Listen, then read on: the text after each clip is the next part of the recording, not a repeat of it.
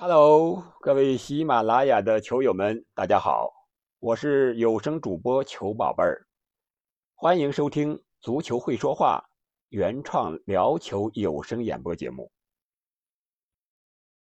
相信今天凌晨的三场重要比赛大家都看了。首先，我们关注一下国足的世预赛，就是国足和叙利亚这场比赛，三比一，一个干净利索、非常漂亮的比分。同时，也拿下了一场久违的胜利，也封住了叙利亚的嘴。第二场比赛，我们关注的焦点可能是 C 罗的各项纪录的挑战。不负众望，C 罗终于在八十六分钟以后梅开二度，打破了尘封已久的欧洲杯正赛金靴纪录。然后是足球传统强国德国和法国的。冠军之争可以说是小组赛上演的冠军之争，我们也看到了一个结果：法国一比零小胜德国队。看完这三场球，我想到了两个关键词，就是坚持和变化。其实我始终觉得，足球就是人生，草根也能逆袭。希望大家在足球场上不忘初心。快乐前行，多看球，多聊球，多听球。今天我们就说说这个坚持和变化。首先，国足的坚持，我们看到最明显的就是吴磊。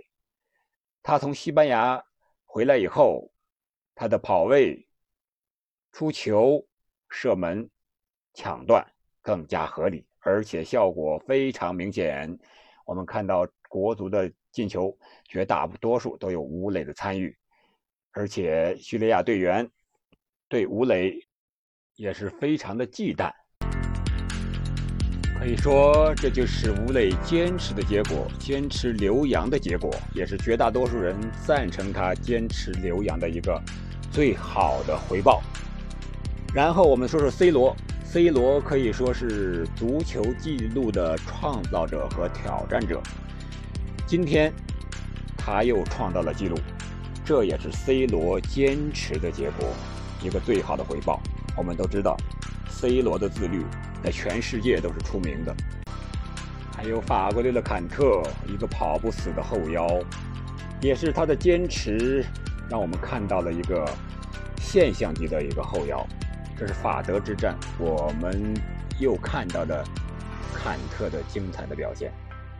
那么我们坚持什么呢？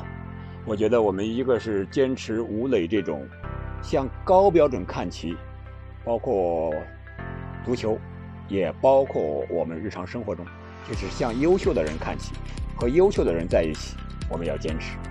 我们要坚持 C 罗的高度的自律，不光不光是体育界、足球界，生活中都是一样。还有坎特，他的积极的态度。不认输、不服输的这种劲头，也是我们要坚持的。然后我们再说说变化，国足的变化最大的就是换帅，里皮换成里铁，我们看到了立竿见影的效果。我们都知道，李铁踢球的时候是以跑不死而著称的，但是他在选择中场球员的时候，选择大多数都是技术型的球员，拿球比较好的球员。这也是李铁的一个变化。我们再说说 C 罗的变化。